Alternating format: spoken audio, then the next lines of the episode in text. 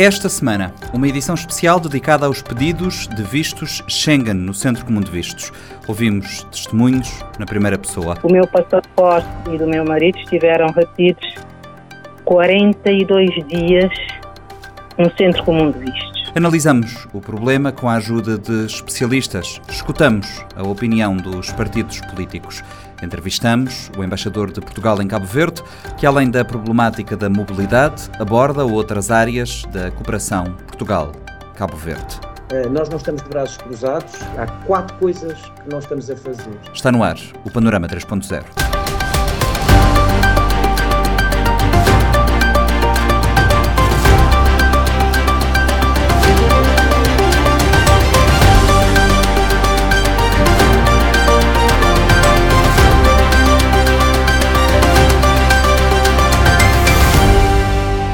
São antigos os relatos sobre dificuldades enfrentadas pelos cabo-verdianos para iniciar o processo de obtenção de um visto Schengen para viajar para a União Europeia.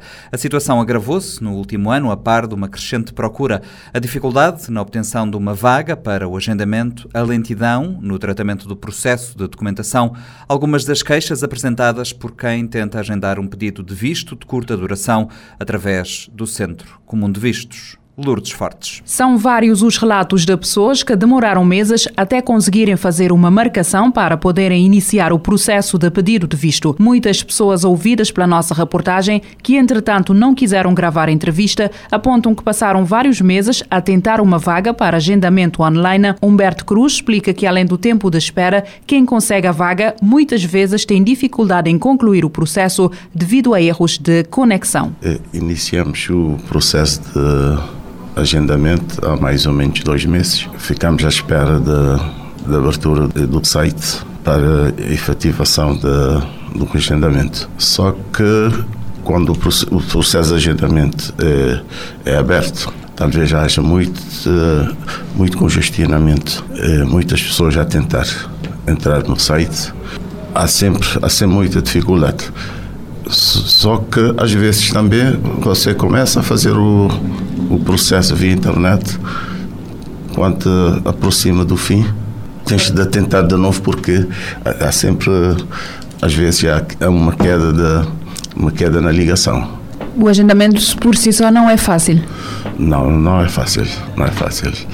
Eu até porque eh, desta vez eu achei muito interessante o facto de o facto de o agendamento ser feito presencialmente no, ali no, no centro de centro comum de visto que fica na Assembleia Municipal porque as pessoas apesar de, da fila da ansiedade das pessoas mas eh, o agendamento feito desta forma eh, penso que funcionou melhor Natália, nome fictício, esteve desde novembro do ano passado a tentar um agendamento para um visto de férias juntamente com o marido. Em maio deste ano conseguiu fazer a marcação. Dois meses depois, ainda não obteve resposta. Já estamos eh, em julho e não disseram nada, não mandaram e-mail, não. Uh, de modo que eu estou na disposição de mandar um, um novo e-mail a perguntar e a dizer que eu esperei todo esse tempo, não mandaram. Eu queria saber o que é que se passa e eu queria ter uma resposta, porque com prontidão, porque já esperei tanto. E e nós queremos viajar neste verão. Nós não queremos viajar no inverno, como é óbvio.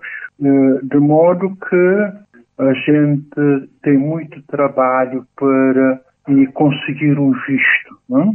desde a marcação, entrevista e tratar dos documentos, fazer seguro de viagem, etc. De maneira eles podiam facilitar uma pessoa para que nas próximas viagens não tenha que ir de novo hum, fazer todo esse trabalho de marcação e de, de tratar os documentos. Mesmo com o site do Centro Comum de Visto aberto permanentemente, Margarida Mota só conseguiu fazer a marcação após três meses de tentativas. Depois dos problemas no agendamento, enfrentou outros problemas, nomeadamente a demora na tramitação de processos, a falta de comunicação por parte do Centro Comum de Vistos, sobretudo a falta de resposta aos e-mails enviados. Eu já, já consegui o visto, eh, depois de toda essa, essa odisseia, digamos assim. Tudo começa já no agendamento, foi muito difícil conseguir o agendamento, tive sorte,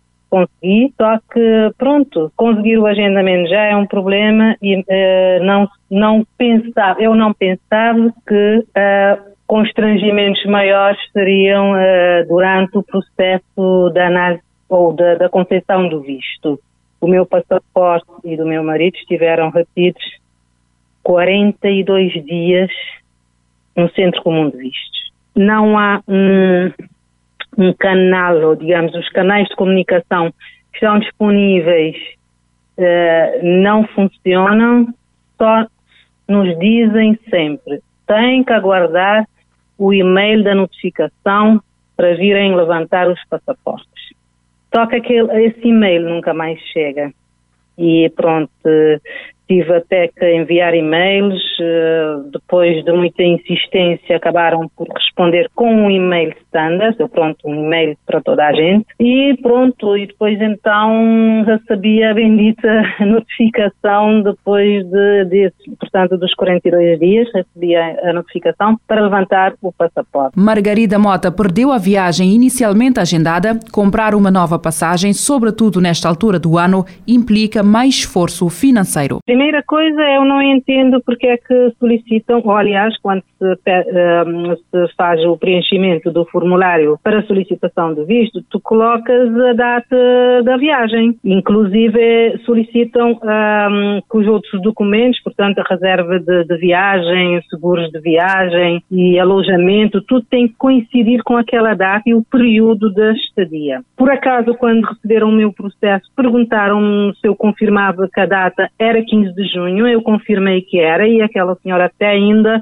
fez lá um círculo no, no, na data que eu percebi que era para, tipo uma chamada de atenção para terem atenção àquela data. Só que os vistos estão a sair para além da data e eu, eu tive com pessoas lá, eu testemunhei na porta do Centro Comum com pessoas que já tinham perdido os bilhetes de passagem. Como sabe, os bilhetes ficam mais difíceis quando, ou mais caros quando se aproxima a, a data da viagem. Então as pessoas compram com, na expectativa de que lhe vão conceder o visto na data uh, que pretendem viajar. Então compraram os bilhetes uh, e depois então há pessoas que perderam, outras que tiveram que adiar lá está, com mais custos. Uh, pronto, não se entende o que é que está a passar com esta demora na análise dos processos. Devem ter as suas razões. Tornaram-se comuns as histórias de pessoas que perderam a viagem devido ao atraso na entrega dos passaportes. Humberto Cruz também aponta para mais de 40 dias à espera do passaporte, relatando casos de conhecidos que perderam as viagens. No momento, no momento do agendamento, fomos informados que a decisão seria tomada dentro de três semanas, só que passou mais do que um, mais do que 40 dias. E isso trouxe constrangimentos no vosso caso?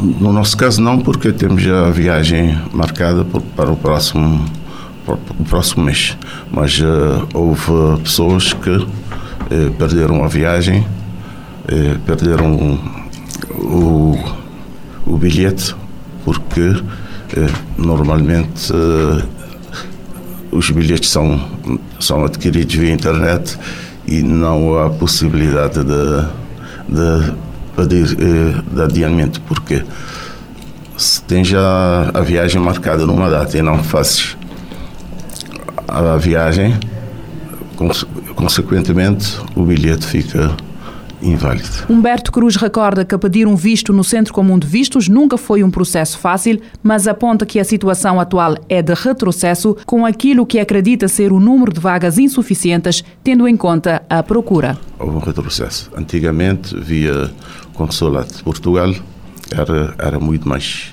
era muito mais fácil, talvez porque o, o processo de, de pedido de visto era diário então havia havia uma margem havia uma margem para receber mais muito mais uh, interessados. Só que eh, com a centralização dos vistos eh, há mais procura há mais procura do que demanda. Eh, uma semana é, é insuficiente eu uh, sou, vou dar um exemplo de um, de um empresário de São Vicente. Tem, tem uma, uma empresa que tem cerca de 100 ou mais trabalhadores. Ele estava lá em dificuldade para conseguir para conseguir um visto, porque ele não conseguiu fazer o agendamento. Ele estava lá ontem à espera de alguma oportunidade. E, e inclusive, ele disse-me que uh, ele disse-me que tem, ele tem dois filhos a estudar em Portugal. Ele queria, desde fevereiro estava, estava a tentar eh, agendar um visto eh, para assistir à formatura dos filhos ele não conseguiu estar, ele não conseguiu estar presente. Muito se tem falado na facilitação de vistos dos cabo-verdianos para a União Europeia e do acordo de mobilidade na CPLP. Natália afirma que há uma discordância entre o discurso e a prática quando o assunto é mobilidade e reciprocidade. Na prática, não se sente a facilitação da mobilidade. Essa tal mobilidade foi prometida já algum tempo, né? Mas uh, até esta a gente não tem nenhuma notícia sobre essa facilitação. Aliás, disseram facilitação do visto. Daí é que estamos nessa situação. E eu acho que o Centro Comum de Visto, eles deviam fazer uma triagem dos pedidos que, à medida que, que entrando os pedidos, eles fariam uma triagem. Há pessoas que, por exemplo, eu e meu marido são pessoas de idade, nós não temos interesse de ir viver em Portugal uh, ou ir ficar, não. Nós vamos ir de férias, vamos visitar familiares, e, no nosso caso, nós temos uh, condições da gente passar férias, não vamos uh, coisa.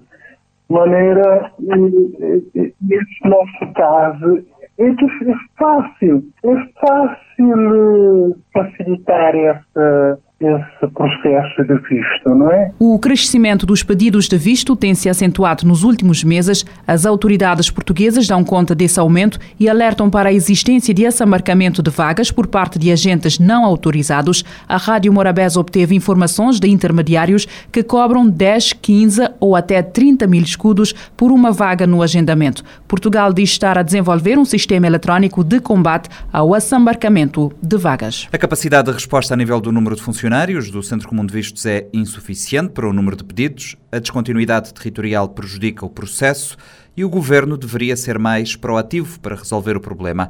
Pontos abordados pelo antigo embaixador de Cabo Verde, Fernando Anon, e pelo jurista e analista político João Silvestre Alvarenga.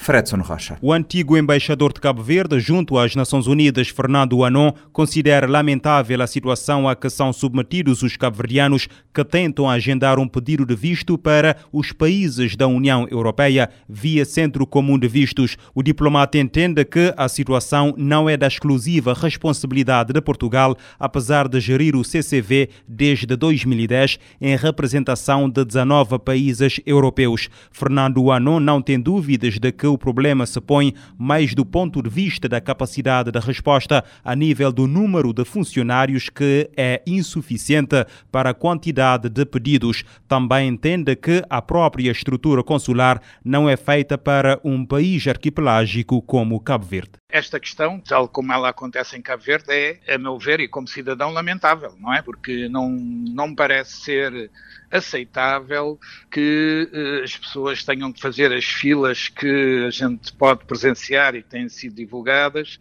e que uh, tenham toda esta dificuldade. Se quiser, eu poderia dizer que Portugal tentou melhorar a situação ao abrir um escritório em São Vicente, uh, o que naturalmente é muito bom porque as pessoas não têm que se deslocar à praia, mas uh, têm simultaneamente a dificuldade de a, a, oferta de tratamento que pode dar aos pedidos de visto ser insu, insuficiente ou inferior à quantidade de pessoas que procuram esse visto o que resulta, lamentavelmente, nesta situação. Portanto, é isto que acontece. Talvez a própria estrutura não seja feita para um país arquipelágico. Esta é outra dificuldade, porque, enfim, se o território cabo-verdiano fosse um território contínuo, se Cabo Verde fosse só uma ilha, as coisas poderiam ficar facilitadas. Fernando Anon defende um papel mais interventivo do governo de Cabo Verde via Ministério dos Negócios Estrangeiros no sentido de efetivar a facilitação do processo de aquisição de vistos para o espaço europeu. De facto, há dificuldades e eu penso que teremos que saber ultrapassar essas dificuldades num quadro de um diálogo não vou entrar uh, numa caracterização do, do, que falta ou do que não falta, uh, mas penso que uh, nós, cabo-verdianos, temos o trabalho de nos dirigir não aos outros, mas sim ao nosso governo.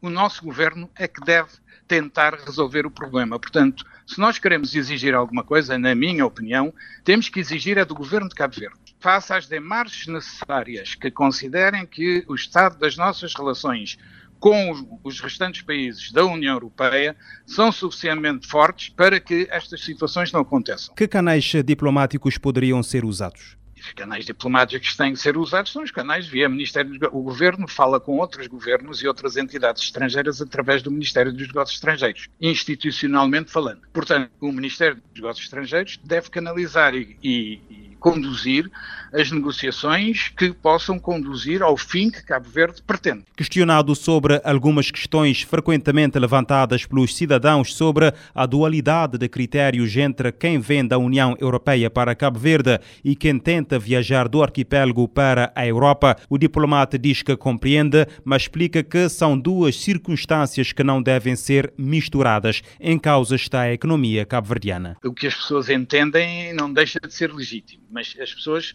nós também temos que eh, pensar um bocadinho para além disso.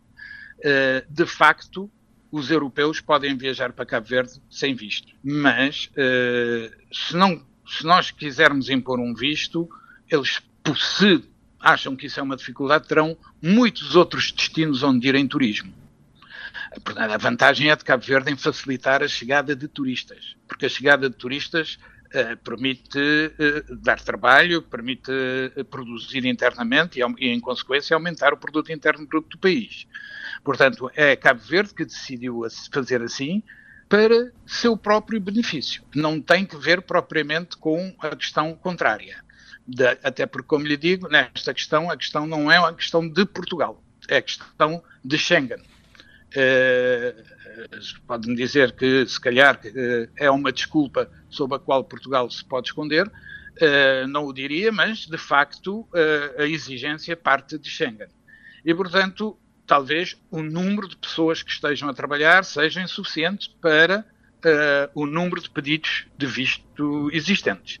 Penso que não devemos misturar uma coisa com a outra, embora compreenda a atitude de muitos cabo-verdianos quando assim pensam. O jurista e analista político João Silvestre Alvarenga critica a forma como é feito o processo de pedido de vistos. Alvarenga diz que a situação de humilhação a que são sujeitas as pessoas apenas para fazer uma marcação, mesmo nos casos em que a facilitação de vistos coloca em causa a dignidade das pessoas. Ampliou-se as hipóteses de concessão de visto. Esse é um ponto. Agora, outro ponto que eu acho é complicado é a maneira como isso está sendo implementado. Repare, é, é, quer dizer, até é, as hipóteses em que há facilitação, mas é, se expõe as pessoas é, há uma situação é, de muita humilhação. Por exemplo, eu vi nos noticiários, na, na, imprensa, que as pessoas ficam dormindo nas filas para poderem ter acesso à senha e poder fazer a marcação. Isso, esse é um ponto que é, é que é muito negativo. Que,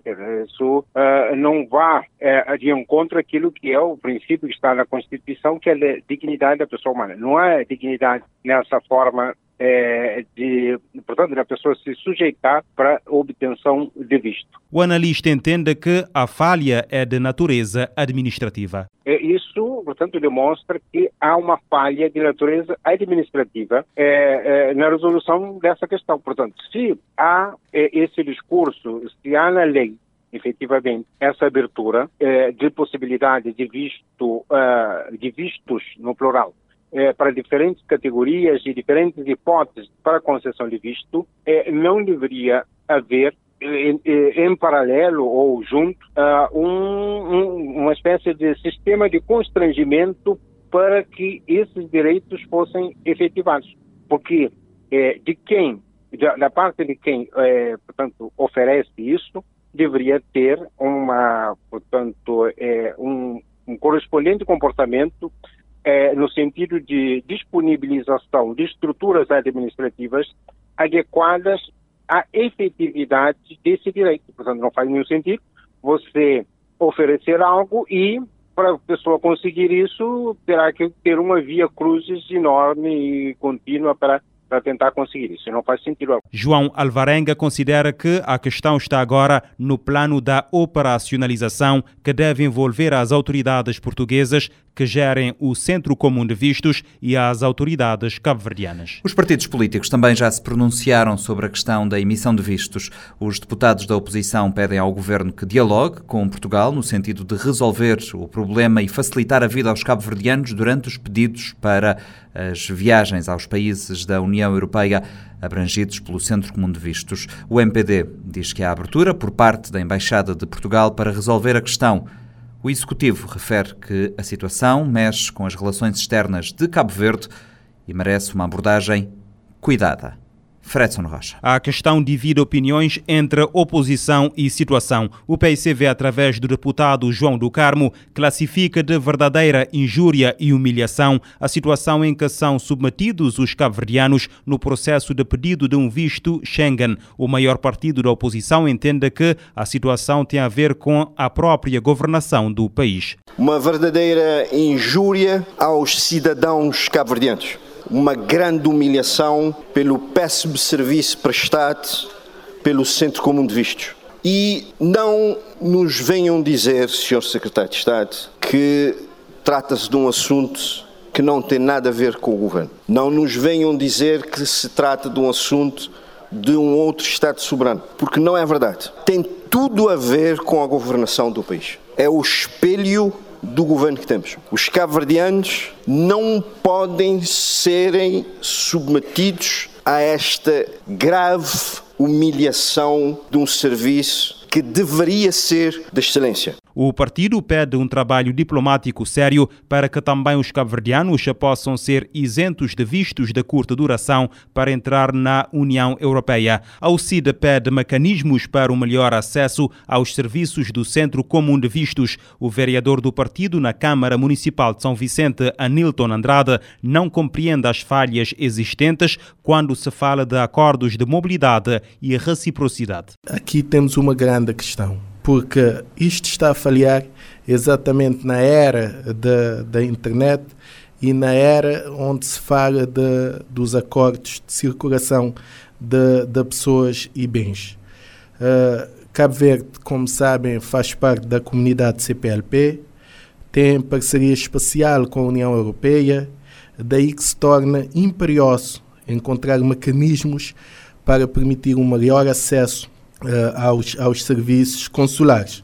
Do lado do MPD, Helena Fortes, da Comissão Política Nacional do partido, diz que o Centro Comum de Vistos tem mostrado abertura para resolver o problema. Por outro lado, lembra que os pedidos de visto em São Vicente são feitos por pessoas de toda a zona norte do país e pelos imigrantes da costa ocidental africana residentes nas ilhas do Barlavento. Central Comum de Vistos tem demonstrado, ok, com as conversas tidas pelo governo, tem demonstrado total abertura em resolver as situações. Depois da Covid, tínhamos agendamento somente na cidade da Praia. Encontrar uma solução do agendamento online. Viram que o agendamento online não funcionava, decidiram, como primeira experiência, fazer o agendamento por ordem de chegada agora no mês de junho, somente aqui em São Vicente. Mas temos de considerar que as pessoas que pedem visto em São Vicente são os nossos irmãos de Santo Antão, gente de São Vicente, de São Nicolau, pessoas de Sal e também dos nossos irmãos da costa de África. Nós temos conhecimento e nós temos a certeza que nós precisamos de um polo aqui na Zona Norte. O secretário de Estado adjunto do primeiro-ministro, Lourenço Lopes, diz que a situação mexe com as relações externas de Cabo Verde, pelo que merece uma abordagem cuidada. O governante afirma que há interesse de ambas as partes em resolver o problema. Questões que têm que ver e que mexem com as relações externas de Cabo Verde devem merecer uma atenção, uma abordagem muito cuidada sobretudo quando estamos a falar de um parceiro estratégico de primeira hora, como é Portugal. Estou convencido, estou convencido que há interesse por parte do governo de Cabo Verde e há interesse por parte do governo de Portugal que haja uma melhoria significativa naquilo que é o atendimento que se faz aos cidadãos cabo-verdianos. O presidente da Assembleia Nacional anunciou na última sessão parlamentar a abertura manifestada pela Embaixada de Portugal em Cabo Verde em promover um encontro com os deputados sobre a matéria. Já a seguir, a entrevista ao embaixador de Portugal em Cabo Verde, Paulo Lourenço.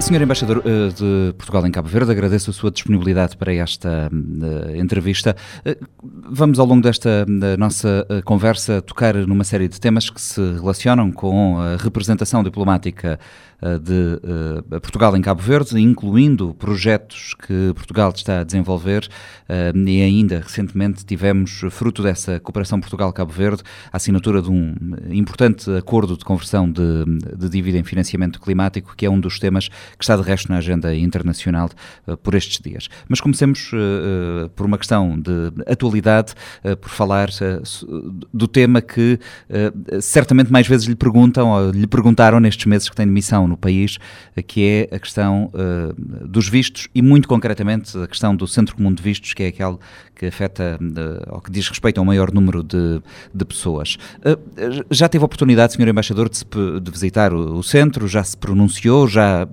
inaugurou as novas instalações desse Centro Comum de Vistos a, situação que, que, encontrou e aquela que existe uh, atualmente, uh, acredito que não seja a situação uh, ideal e são conhecidas as dificuldades que existem em termos de processamento daquilo que é o volume de processos instruídos, passa a redundância.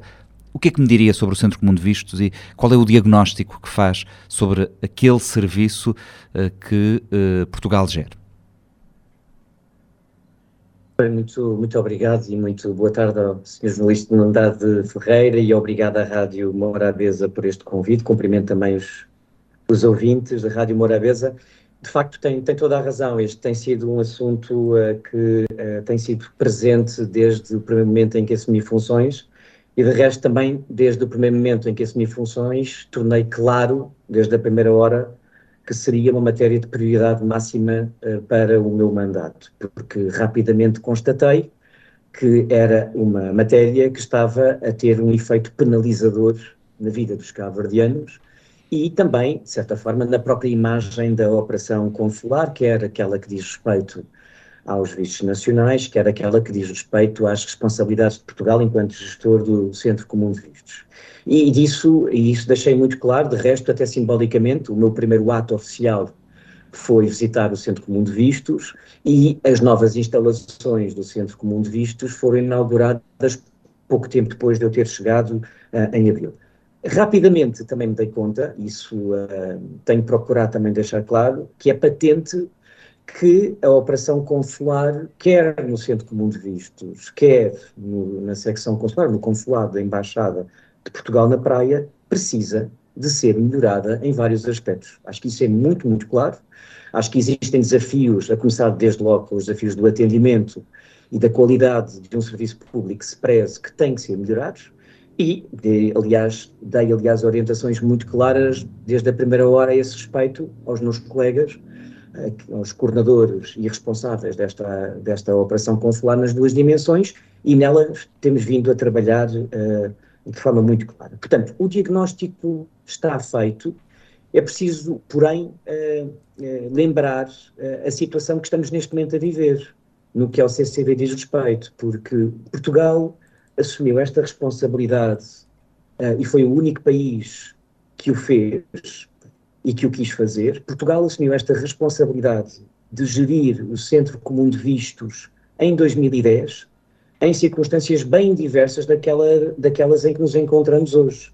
Nós estamos hoje diante de uma combinação implacável e inédita entre a procura, nas suas várias tipologias, e aqui falo tanto do Centro Comum de Vistos quanto dos vistos nacionais, sem precedentes, uma explosão da procura sem precedentes, em todas as categorias, a que se juntam este ano os mil pedidos de visto das Jornadas Mundiais da Juventude, mais os vistos de procura de trabalho, que já respondem por cerca de 80% de todos os vistos nacionais que dão entrada aqui no consulado, uh, mais o início da campanha ah, dos vistos de estudo. Ano passado demos 4 mil vistos de estudo. Portanto, tudo isto a juntar-se àquilo que é, digamos assim, a taxa de esforço que Portugal, enquanto gestor, tem que assumir. Portanto, é a combinação como eu dizia, implacável e inédita desse aumento da procura com este fenómeno novo do assambarcamento digital. E esta combinação é inédita, é nova e trouxe uh, para os serviços, nomeadamente para o Centro Comum de Vistos, uma pressão que simplesmente não existia lá. Os números, os números são muito importantes, eu uh, posso dizer, neste momento já entraram cerca de 7.500 vistos no Centro Comum de Vistos, 7.500 vistos. Já foram concedidos 7.500 este ano? Só no Centro Comum de Vistos. Eh, desde 1 de janeiro deste ano?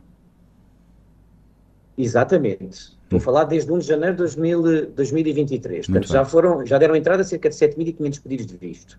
Já foram concedidos cerca de 7 mil, uh, perdão, cerca de 5 mil uh, vistos, desses uh, 7.500. E foram recusados um pouco mais de 1.800 destes pedidos de visto.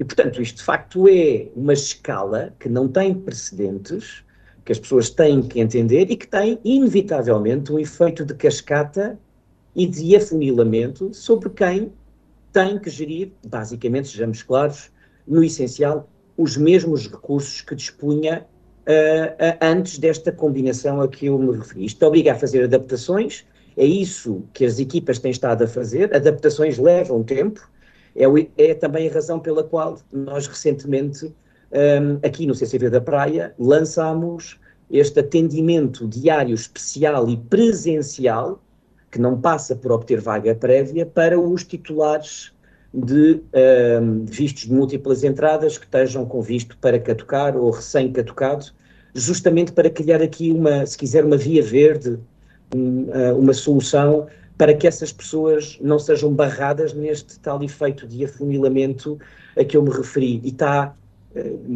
tenho eh, para, me dizer, esta, esta experiência piloto está a resultar extremamente bem e é a nossa intenção continuá-la e no futuro reforçá-la. Uh, além de que, falando em do CCV, se me permite, uh, uhum. e agora olhando um bocadinho para esta situação que se desenvolveu no Mindelo, numa presença consular, uma das uh, presenças consulares mensais que nós fazemos no Mindelo há muito tempo, dizer que Portugal, enquanto gestor do CCV, não tem, não tinha nenhuma obrigação de fazer, em função das suas responsabilidades de gestor, não tem que fazer deslocações do Centro Comum de Vista às ilhas, mas falo, e tem vindo a fazer, porque tem muita consciência da importância que essas presenças têm na realidade aqui pelágica cabo-verdiana. Uh, e, portanto, uh, é, um, é, é, para nós um enorme esforço, porque nós não estamos a falar de recursos novos, são as mesmas pessoas. A pessoa que lidera a equipa tem que estar habilitada como analista de vistos e é acompanhada por mais funcionários e a partir de um número de vagas uh, que obviamente tem que ser limitado e, que, e, que foi, e que foi anunciado. Agora, não estamos de braços cruzados, para além destas mudanças que eu referi há bocadinho, nós não estamos de braços cruzados, há quatro coisas que nós estamos a fazer. A primeira é, eu já o disse publicamente, uh, o Ministério dos Negócios Estrangeiros em Portugal tem estado a trabalhar com uma empresa no sentido de desenvolver uma solução tecnológica para inibir o assambarcamento digital. Uh, não sabemos quando é que a experiência piloto vai ser iniciada, ela vai ser iniciada num outro país primeiro, para ver como é que resulta e se funcionar, ela será certamente reproduzida aqui na, na, em Cabo Verde.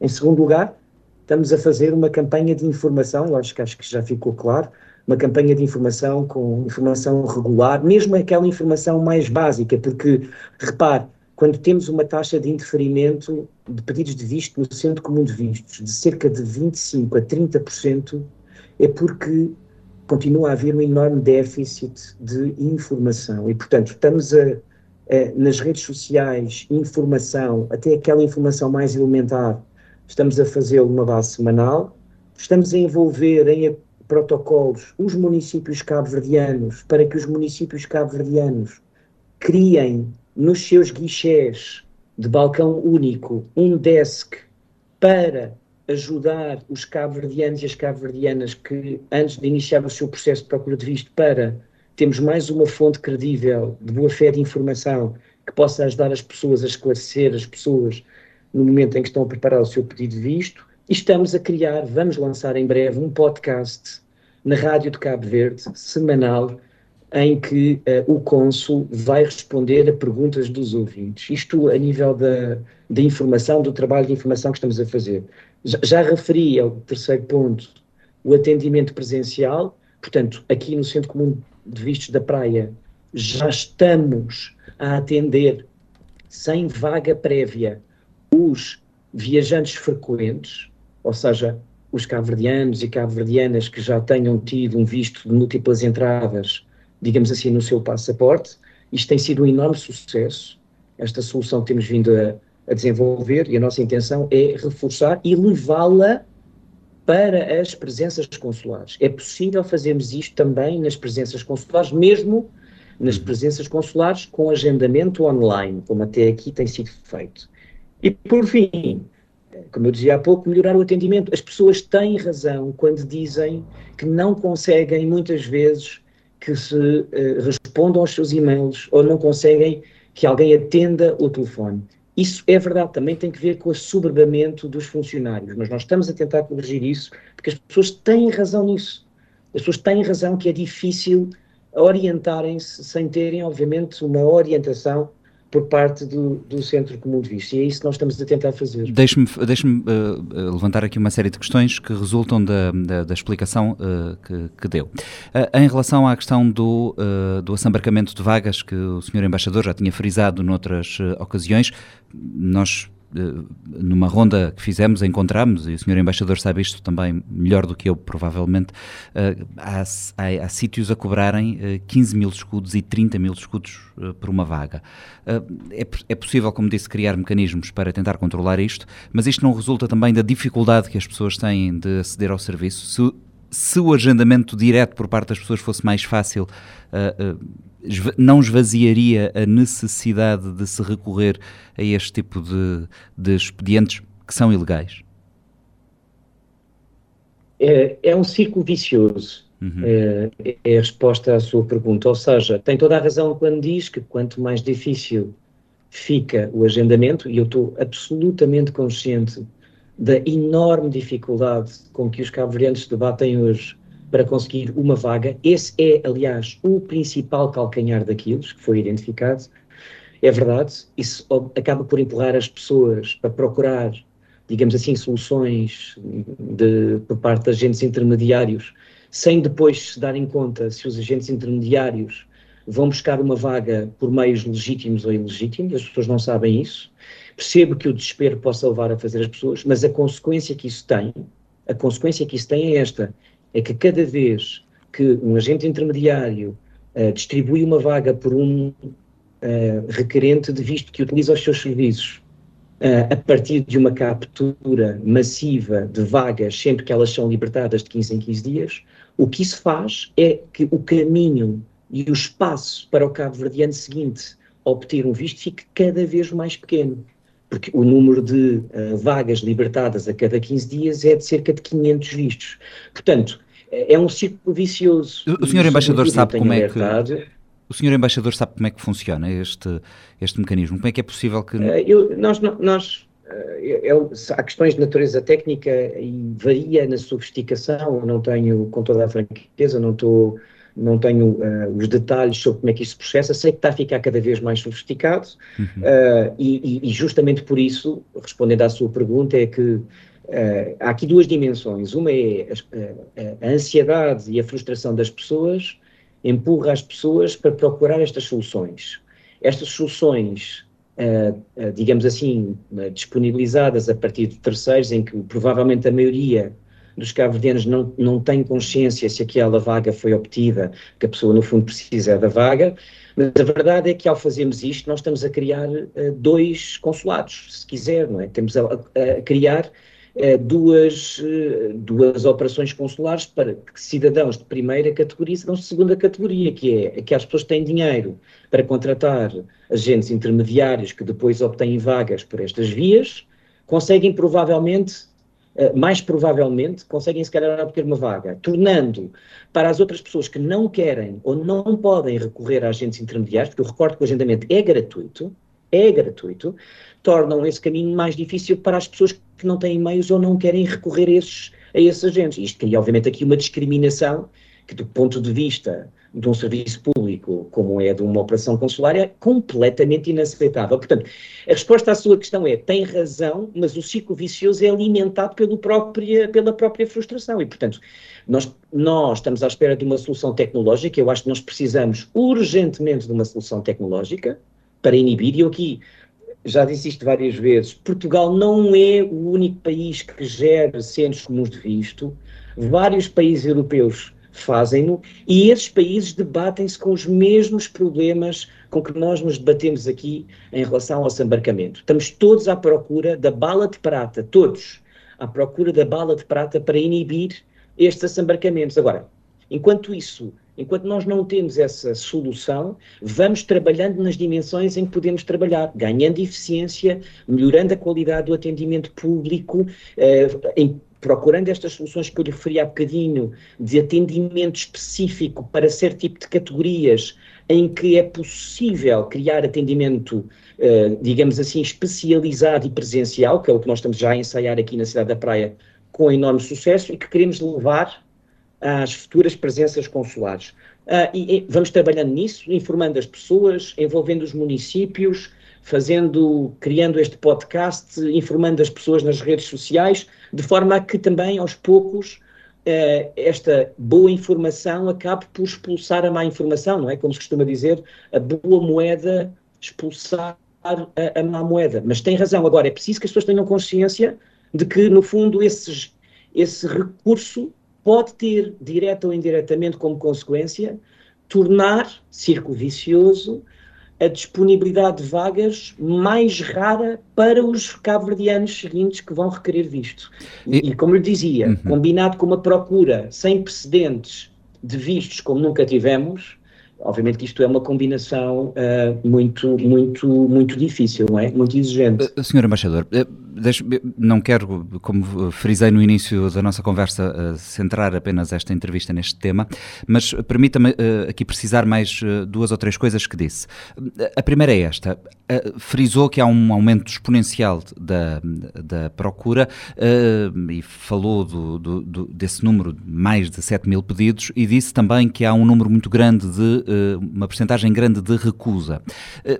Eh, isto sugere que uma parte importante da procura eh, não é feita ou para os fins que são alegados e para os fins a que se destinam este, esta tipologia de vistos, os vistos Schengen, que tem, são uma tipologia de visto muito específica, ou que uh, uh, da análise do processo uh, resultam dúvidas por parte dos analistas do processo. Isto significa o quê? Que lhe parece que há também um aumento da procura do serviço, de, do, serviço do Centro Comum de Vistos para uh, a emissão de vistos que não são uh, vistos uh, efetivamente Schengen de curta duração. Há quem esteja à procura, há um número grande de pessoas que está à procura deste tipo de vistos, mas que depois uh, pretende dar outro uso a esse visto. eu creio, creio que a sua pergunta é uma pergunta muito pertinente e não querendo estar aqui a arriscar conclusões definitivas sobre uma matéria que requeriria, porventura, uma análise e outros mais dados, porventura. das, raz das razões de, do interferimento, uh, nomeadamente por parte de quem uh, está diretamente envolvido na operação no Centro Comum de Vistos, e, portanto, fazendo esta pequena ressalva que eu acho que é importante fazer, eu acho que poderia dizer-lhe, uh, se calhar de uma forma razoavelmente segura, que eu acho que temos aqui, no fundo, dois, dois tipos de ocorrência, porque esta, de facto, esta taxa de indeferimento é manifestamente muito elevada. Uh, e eu acho que há duas, duas ocorrências, eh, eu diria duas ocorrências aqui que podem estar uh, aqui em, em, jogo. Uma, a primeira é simplesmente as pessoas não preparam uh, suficientemente bem ou rigorosamente bem a sua documentação, ou não interpretam bem, há também alguma dificuldade a este respeito, como poderá adivinhar, uh, e portanto é natural que haja sempre, obviamente, uma taxa de insucesso ou de mortalidade nestes processos que tenham a ver com a sua uh, deficiente preparação.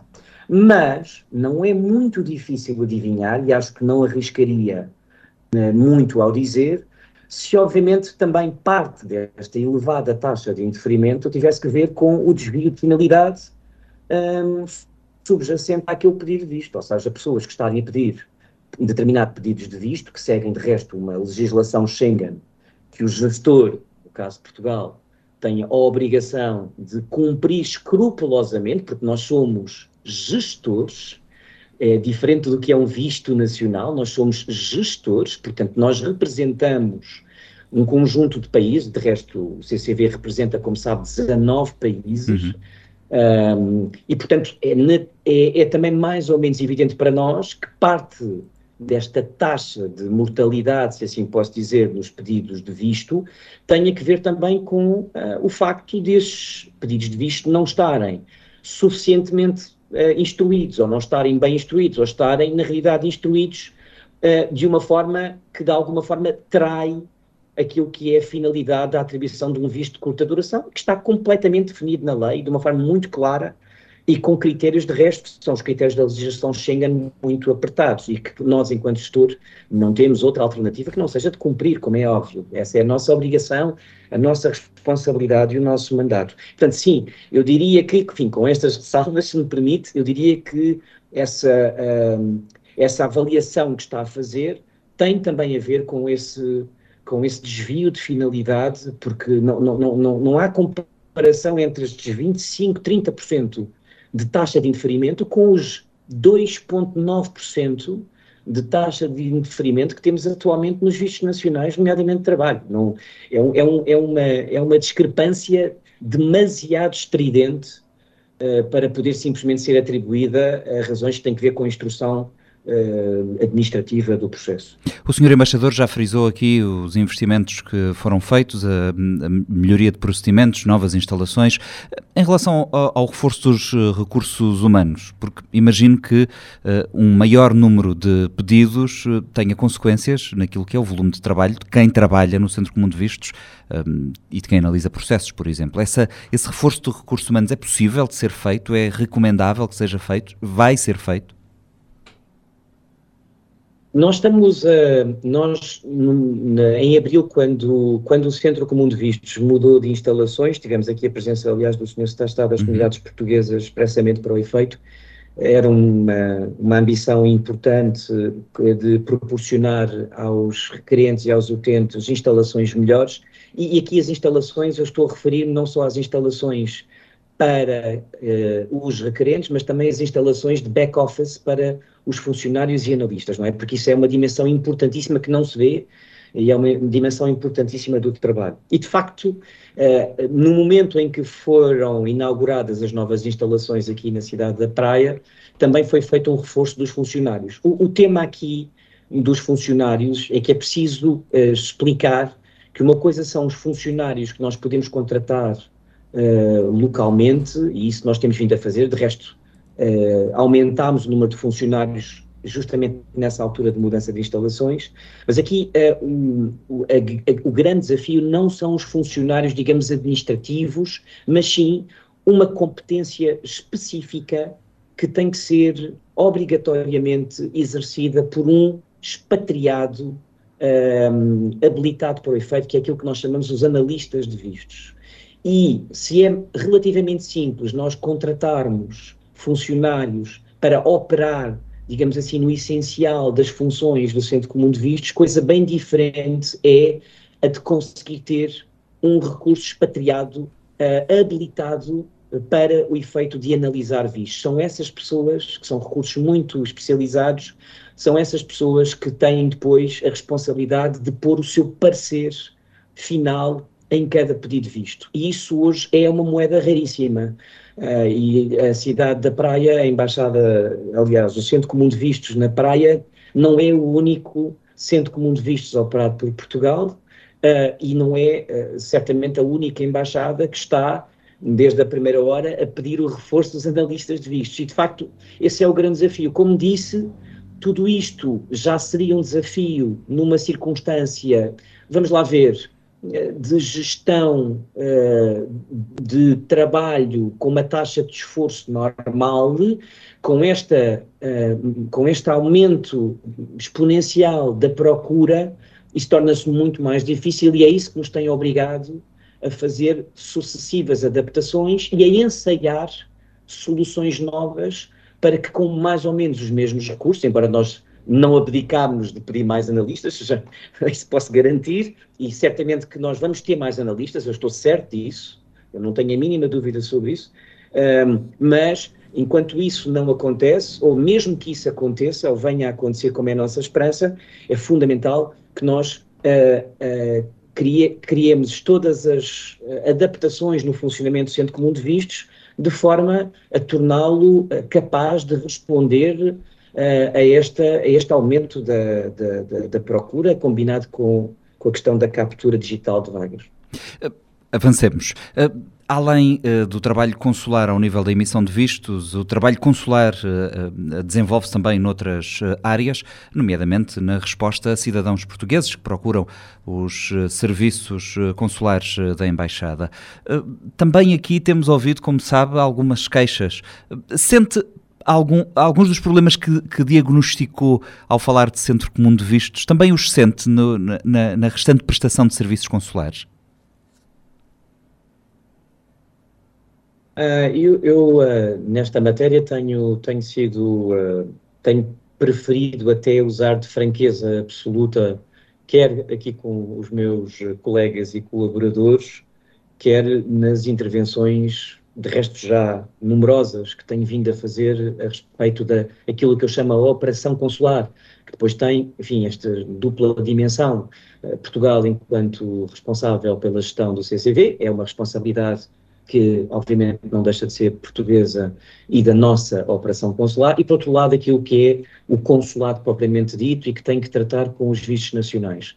Como sabe, houve aqui uma mudança em meados do ano passado, justamente mais ou menos na, na mesma altura em que foi aprovado o novo acordo de mobilidade da CPLP, que cria novos tipos de visto, nomeadamente de procura de visto de trabalho, é uma nova tipologia de visto em relação ao qual nós temos neste momento uma determinação e uma prioridade política de agilizar, de facilitar, isso é conhecido. Uh, eu tive a oportunidade de, obviamente, verificar que nós tínhamos muitos aspectos, tanto numa, na, operação nacional quanto na operação, digamos, Schengen, muitos aspectos que tínhamos que melhorar. Acho que isto é, é evidente. Uh, refere especificamente o caso dos cidadãos portugueses, como deve imaginar, é uma matéria que eu acompanho muito de perto e à qual sou extremamente sensível, até porque, escusado será dizer, que este efeito de afunilamento e de assoberbamento dos nossos recursos consulares acaba por exercer pressão sobre a gestão diária do atendimento aos portugueses que querem renovar um cartão de cidadão, renovar um passaporte, fazer um agendamento. É claro que isso tem impacto sobre essas pessoas e nós, obviamente, não podemos deixá-las para trás, nem, nem perto nem de longe. E, portanto, também aí foram dadas orientações claras e nós estamos a, estamos a fazer esse trabalho agora, uh, nomeadamente de, a, a, os agendamentos agora abrem ao final de cada mês, os pedidos urgentes são sempre atendidos com um dia e uma hora marcada, mesmo que não possam ser logo. Estamos uh, sempre, temos sempre capacidade de responder uh, uh, com aberturas novas a casos de urgência e casos que exijam uma resposta em tempo útil. Portanto, digamos que temos nos vindo a adaptar de forma a poder continuar a dar a resposta às necessidades elementares dos, dos cidadãos portugueses. De resto, também o consulado virtual que foi agora lançado também ajudará neste processo, não vai resolver, obviamente, toda a pressão da, da, das necessidades da comunidade portuguesa, mas é uma coisa que eu também estou a monitorar muito perto, é ver como é que aqui o consulado tem estado a responder à comunidade portuguesa e eu sei que, um, até pelo aumento do número de vagas que são libertas a cada mês, eu sei que as queixas têm vindo a diminuir e esse também é o nosso, é o nosso objetivo. Digamos que eh, estamos aqui também a tentar encontrar aqui o ritmo certo, o passo certo, de forma a que ninguém, eh, na estrita medida da sua necessidade documental e de acesso ao, ao, aos serviços consulares nacionais, fique prejudicado ou fique uh, com a sua necessidade por satisfazer. Portanto, isto é também um trabalho que estamos a fazer. A, a, cooperação de Portugal com Cabo Verde tem evoluído ao longo uh, dos anos, ela é uh, histórica, acontece logo após a independência do arquipélago e passou por diferentes momentos alinhados esses momentos com as necessidades uh, de desenvolvimento do próprio país. Quando olha para aquilo que é a cooperação Portugal-Cabo Verde hoje, quando olha para aquilo que é a cooperação de Cabo Verde com outros uh, parceiros que estão hoje em jogo e que não estavam uh, há 10, 15, 20 anos e que também competem naquelas lutas de protagonismo diplomático e geoestratégico que estão associadas, como muito bem sabe, também à diplomacia. Como é que olha para a relação entre Portugal e Cabo Verde e para o trabalho que, do ponto de vista da cooperação, eh, o país vai eh, desenvolvendo por cá? Olha, eu acho que uma coisa que eu tenho dito muitas vezes, aliás, tive a oportunidade agora, uh, durante o Dia de Portugal, que, aliás, uh, com, com muito, muito gosto celebramos oficialmente, tanto aqui na cidade da Praia como no Mindelo. Fizemos de uma forma, aliás, simétrica. O dia Fizemos dia 9 aqui uh, e fizemos dia 10, que é o Dia Nacional propriamente dito, fizemos no Mindelo. Uma coisa que eu, tenho, que eu aproveitei nesta ocasião para fazer foi fazer justamente uma, uma singela homenagem à cooperação portuguesa em Cabo Verde.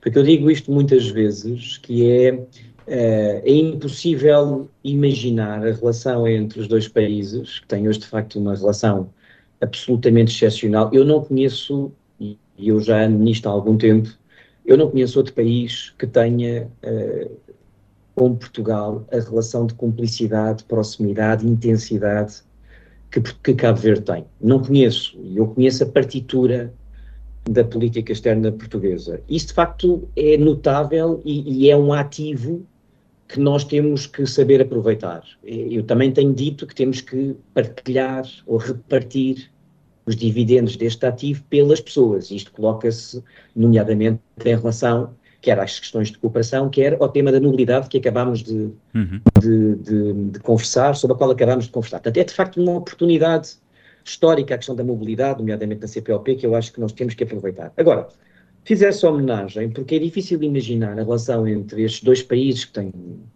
uma relação absolutamente ímpar. Eu costumo dizer, não há nem. Aqui entre Portugal e, e Cabo Verde, toda a gente tem o telefone de toda a gente. Às vezes a dificuldade que eu tenho enquanto embaixador é até de conseguir mapear e acompanhar tudo o que se faz entre os dois países aos vários níveis, quer político, quer ao nível municipal, quer ao nível das ONGs, quer ao nível até de associações privadas.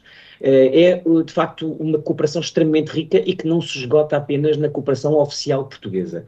Mas fiz questão de fazer essa homenagem à cooperação portuguesa porque ela está de tal forma presente neste arquipélago tanto, tanto, está aqui do, em Santiago, como está no Mindelo, como está nas ilhas mais isoladas. Eu fui, já visitei a Brava, o Maio, em breve vou a Santo Antão e a São Nicolau. Em todas estas ilhas há cooperação portuguesa.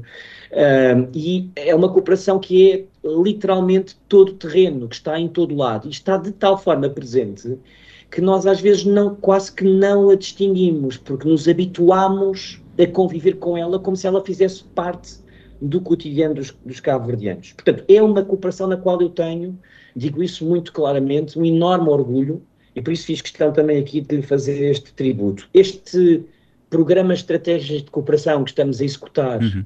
uh, corresponde a um envelope de 95 milhões de euros distribuídos entre 2022 e 2026. É um pacote significativo um, é uma cooperação que continua a ser e vai continuar a ser uma cooperação que aposta no capital humano, na formação e na capacitação e privilegiando aquilo que são as áreas sociais, a formação das pessoas, a resiliência das pessoas, educação, obviamente, saúde, justiça, erradicação da pobreza. Agora, uma nova área importante a igualdade de género, mas também outras áreas importantes que agora entraram, digamos assim, na matriz da nossa cooperação. Dou dois exemplos. A ação climática, que obviamente é uma área cada vez mais importante aqui, e também uma área que tem estado presente na comunicação, mas à qual eu tenho dito publicamente que quero dar mais atenção e estamos a trabalhar nisso, que é a área da comunicação social. Acho que é uma área extremamente importante e na qual nós não temos dado a atenção que merece nos últimos anos, por diversas razões que agora vêm ao caso. Portanto, esta cooperação é uma cooperação que, mesmo que Cabo Verde esteja numa fase de transição, com esta grande aposta na economia azul, na transição uh, na ação climática, na nas energias renováveis, no digital e até no turismo, são áreas que são muito importantes, para as quais nós estamos a convidar as empresas portuguesas a olharem de novo, porque há aqui várias oportunidades, é uma coisa em que eu estou muito investido, a verdade é que a cooperação portuguesa continua a distinguir-se de todas as outras, em meu entender, por, por esta marca d'água. Esta é a sua marca d'água. É, mesmo que Cabo Verde esteja a fazer a sua transição para um novo paradigma de crescimento e desenvolvimento, uh, esse, essa transição não vai poder ser feita sem que os recursos estejam qualificados, sem que as pessoas estejam formadas sem que o tecido social e económico o permita fazer. Portanto, essa transição sem sobressaltos vai continuar a depender da cooperação. Não é só da portuguesa, e nós nisto não somos de todo territoriais. Toda a cooperação aqui é bem-vinda para Portugal, toda, um, ehm, todos os parceiros que aqui estão são bem-vindos e são importantes para Cabo Verde. Nós temos do nosso lado uma matriz muito, muito clara, que de resto não muda com os governos portugueses. A política de cooperação com Cabo Verde é uma política de Estado não muda com os partidos. E assim, uh, isso é uma, é, é uma dá-nos uma dimensão de previsibilidade, de estabilidade e de segurança que é extremamente importante. Da mesma forma que Portugal é um dos poucos parceiros que uh, coloca diretamente dinheiro no orçamento do Estado cabo-verdiano e, e confia plenamente no Estado cabo-verdiano para executar essas verbas, como temos vindo a fazer todos os anos, nós e outros parceiros. E, portanto, uh, eu tenho uh, para mim que esta cooperação é uma, uma, cooperação de facto extremamente importante, muito próxima das pessoas, não é?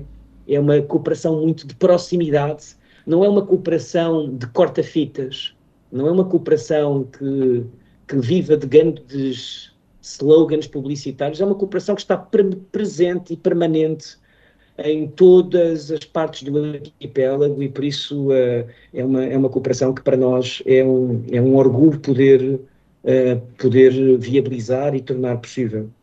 Eh, Senhor Embaixador, frisou aqui a, questão da, das empresas e das oportunidades que Cabo Verde pode ter para as empresas portuguesas e esta é uma dimensão importante da diplomacia hoje em dia, esta dimensão económica, a diplomacia económica.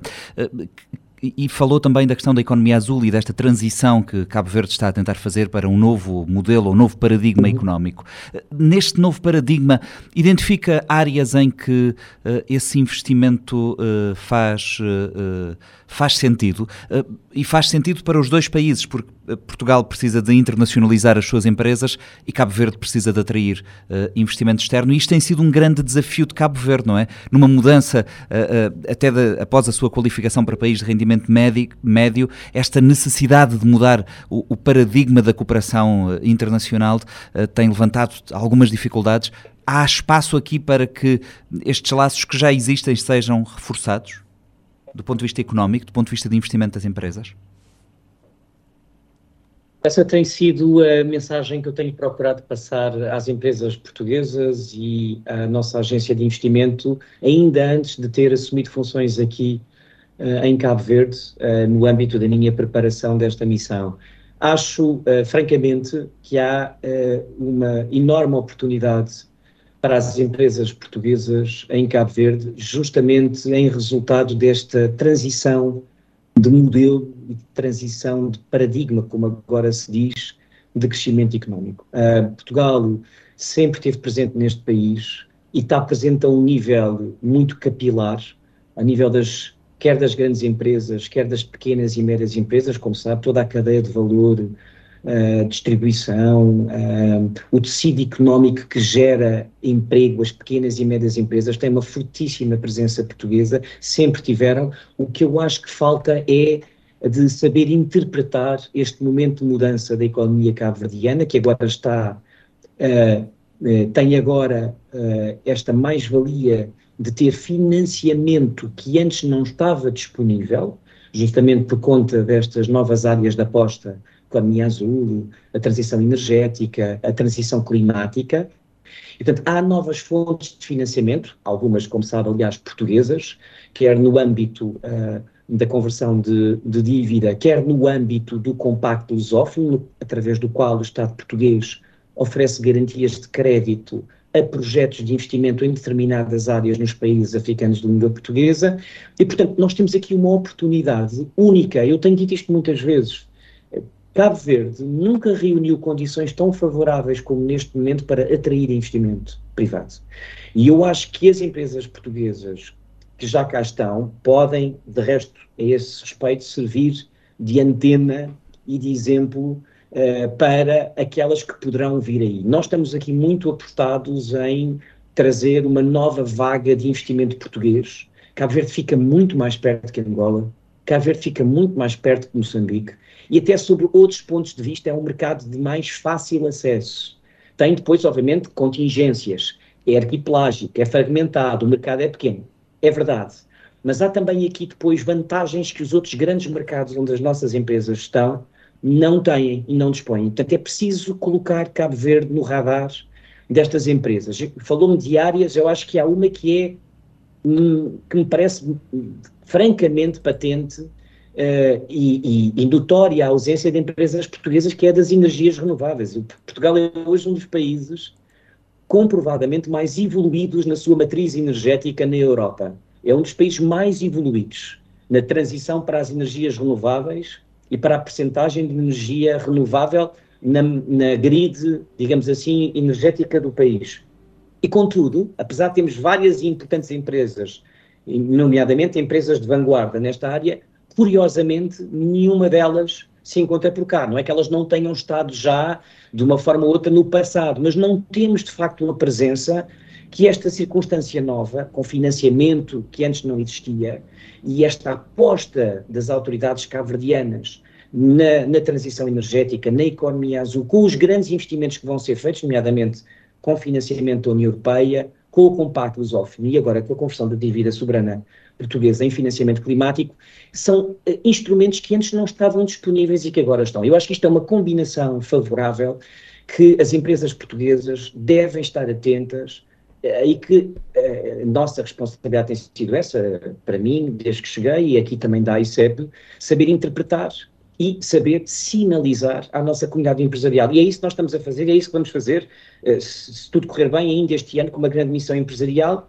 veremos, mas eu julgo que este é um momento único que é preciso as empresas portuguesas uh, entenderem, saberem interpretar. Obviamente, depois é uma decisão sua se o farão ou se não o farão, mas é muito importante que Cabo Verde esteja no radar delas. Portanto, sim, esta área do investimento privado, como sabe, o investimento privado é absolutamente essencial para Cabo Verde, para que Cabo Verde possa capacitar-se, industrializar-se, criar capacidades endógenas que, de forma a importar menos aquilo que tem necessidade uh, de consumir uh, no, no arquipélago. Portanto, isto é uma, eu, eu diria um objetivo estratégico. Senhora, tenho mais duas perguntas para si, já o liberto, e são perguntas de, de resposta curta, estou em querer. A primeira prende-se com a questão da conversão da dívida uh, externa cabo-verdiana em financiamento climático. Este é um mecanismo uh, relativamente inédito, não temos ainda muitos exemplos uh, desta natureza há aqui um sinal interessante. Parece-lhe que, até saindo da realidade estrita eh, de eh, Cabo Verde, numa altura em que se fala, por um lado, de alívio da dívida dos países e, por outro, da necessidade de mobilizar recursos para financiamento climático, parece-lhe que há aqui uma solução que pode ser interessante e que pode ser replicada noutras, latitu noutras latitudes? Eu. Um fiz questão de estar presente, fui num dia e voltei no outro, fiz questão de ir a Lisboa uh, de propósito para estar presente na assinatura no, no último dia 20, uh, julgo que foi no dia 20, uh, se não estou em erro, da assinatura do memorando uh, que foi assinado entre os dois ministros das Finanças de Portugal e de Cabo Verde em Lisboa. Fiz questão de estar presente na assinatura deste documento porque eu verdadeiramente acho que ele é uh, um marco histórico e não é só um marco histórico na relação entre Portugal e Cabo Verde. Eu acho que esta solução, esta fórmula financeira que foi encontrada, vai provavelmente abrir caminho a que outros parceiros de Cabo Verde ou outros países na sua relação com um, uh, países com quem tenham dívida ou a quem tenham dívida soberana, vai abrir caminho a que esta solução possa ser replicada por outros países. E, portanto, eh, ela, ela é uma solução que é, que é, eu diria mesmo inédita, porque o único caso que nós temos parecido e sobre o qual existe eh, muito pouco detalhe é de um mecanismo parecido, semelhante, lançado pela Seychelles, sobre o qual nós temos pouco ou nenhum pormenor.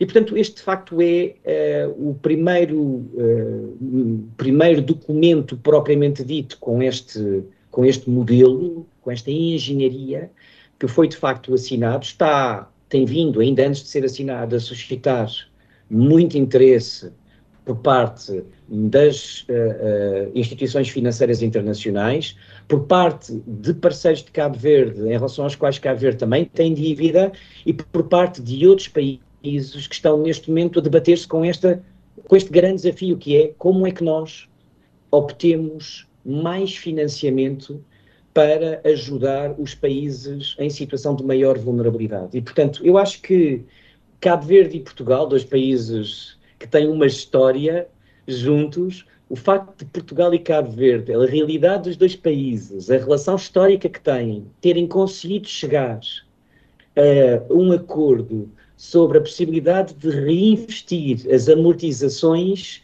de dívida soberana em investimento para transição climática e ambiental à disposição de um fundo que fica agora entregue às autoridades cabo-verdianas e que compete às autoridades cabo-verdianas gerir, eu acho que é, sinceramente, pioneiro e acho que é um exemplo, de certa forma, para o mundo no momento em que nós nos debatemos sobre como é que vamos buscar liquidez para financiar o desenvolvimento em países, nomeadamente pequenos países insulares em desenvolvimento, como é o caso, como é o caso de Cabo Verde. Portanto, acho que é mesmo uma, uma decisão inédita e acho que é uma decisão da qual Cabo Verde deve estar, deve estar orgulhoso, porque vai abrir seguramente o caminho não só a encontrar alternativas de financiamento uh, novas, porque inicialmente isto é uma tranche de 12 milhões, mas como o Sr. Primeiro-Ministro anunciou em Lisboa, ela pode ser estendida até ao total das maturidades, que é cerca de 140 milhões de euros. Obviamente que isso vai depender agora da execução desta primeira tranche de 12 milhões, mas tudo, tudo indica que será para, o, para a extensão completa das, das maturidades de dívida. É óbvio que isto também é um exemplo para o mundo uh, de uma solução que, sem pôr em causa a reputação e a credibilidade financeira de Cabo Verde como Estado cumpridor das suas obrigações, porque obviamente que salvaguarda isso, uh, de facto consegue encontrar para além de, do, dos orçamentos do Programa Estratégico de Cooperação, e, do, e dos fundos que os parceiros injetam no orçamento de Cabo Verde, dinheiro novo que Cabo Verde vai gerir, vai gerir de acordo com aquilo que são as suas prioridades. Portanto, eu acho que é, acho que é de facto um momento importante e que, e que, e que, deve, ser, e que deve ser valorizado. De resto, uh, vários colegas meus estrangeiros têm pedido, uh, têm pedido a partilha do texto do memorando, porque querem, obviamente, uh, querem obviamente olhar para ele e ver se há ali também uma solução para que possa ser reproduzida pelos seus países. Uh, última pergunta e com isto termino. Uh, tem ideia de quando o novo Centro Cultural Português em São Vicente, uma obra prometida há tantos anos, poderá ser uma realidade? Refiro-me à construção de instalações de raiz desse centro que creio que estiveram quase, quase para arrancar e afinal acabaram por não acontecer.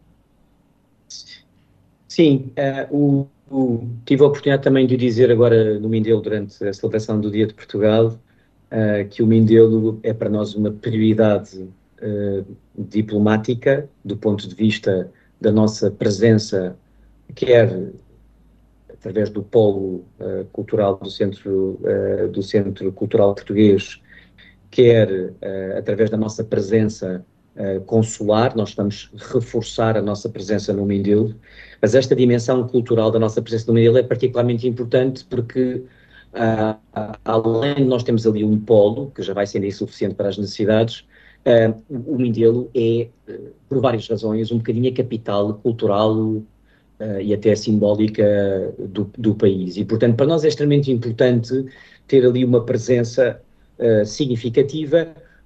quando eu aqui cheguei, dei-me conta de que a criação de um novo centro cultural português no Mindelo tinha morrido na praia por razões em relação às quais agora não vou aqui uh, não vou aqui não vou aqui agora passar em revista são várias o projeto estava pronto pronto para ser executado uh, e depois acabou por, por, por, por ser sacrificado por conta de uma outra decisão que foi tomada e a verdade é que o projeto neste momento vai até um bocadinho ser, até um bocadinho uh, inesperada não é essa, essa decisão Sim, até um bocadinho inesperada em última hora quase Sim, bom. Agora, o que, eu, o que é que eu queria dizer, e já tive a oportunidade também de dizer publicamente, é, eu já reiniciei contactos com o Sr. Presidente da Câmara Municipal de São Vicente, dando-lhe conta da intenção inequívoca do Estado português em reiniciar este processo, deixando agora de olhar para o passado e olhando para o futuro.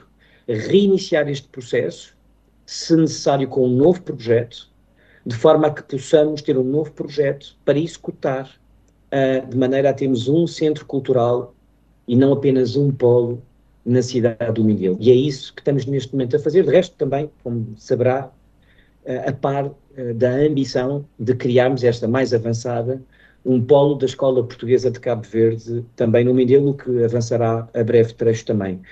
e, portanto, esse é o nosso objetivo, essa é a nossa ambição, e eu espero que agora um, com este reinício, se quiseres, este reset de, do processo.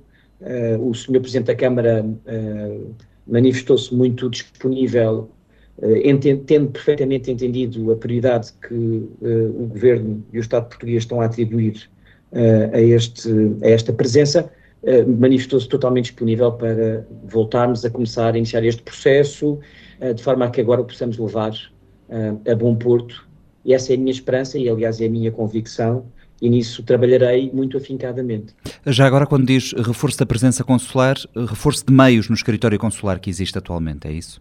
Reforço dos meios, reforço dos meios, sim. Temos que, como sabe, o escritório consular no Mindelo, ele está longe de poder fazer, por razões que têm a ver com, a sua, com o seu estatuto e a sua natureza, está longe de poder fazer todos os atos consulares, não é? Eh, uhum. Portanto, obviamente que existem limitações Uh, preferiríamos ter uma presença maior, mas os recursos nós temos que os gerir. Uh, uh, apesar de os funcionários que lá estão o fazerem com, com grande dedicação e esforço, obviamente que não é a resposta perfeita, a resposta que nós desejaríamos, vamos continuar a, continuar a trabalhar nisso. Mas, por exemplo, um dos objetivos que nós temos é a de que a empresa que faz aqui na praia a triagem dos pedidos de visto nacionais poder vir a fazer a triagem dos pedidos de visto nacionais também em São Vicente. Estamos apostados nisso, estamos a negociar com essa empresa, que também está aqui, iniciou esta operação aqui na praia há relativamente pouco tempo e está ainda a afinar esta operação, vamos pôr as coisas assim. Nós trabalhamos com esta empresa em dezenas de países e, obviamente, cada operação é uma operação, tem que ser vista de acordo com as circunstâncias, mas o nosso objetivo é ir reforçando, sim, o escritório consular de forma justamente a que possamos oferecer às pessoas, se não todo o atendimento que gostaríamos de ter com um consulado, uh, uh, digamos um consulado de carreira, ou um consulado uh, que possa fazer todos os atos consulares, porque isso não é possível neste momento, ir reforçando aos poucos, vamos lhe chamar, a autonomia do escritório consular, de forma a que os mindelenses possam recorrer a ele para um maior número de atos consulares. O Panorama 3.0 é uma produção da Rádio Morabeza, disponível em diferentes horários e frequências. Estamos online em radiomorabeza.cv, no Spotify, Google Podcasts e outras plataformas digitais. Esta edição contou com a colaboração dos jornalistas Fredson Rocha e Lourdes Fortes. Eu sou o Nuno Andrade Ferreira. Até para a semana no Panorama 3.0, o seu programa semanal de grande informação.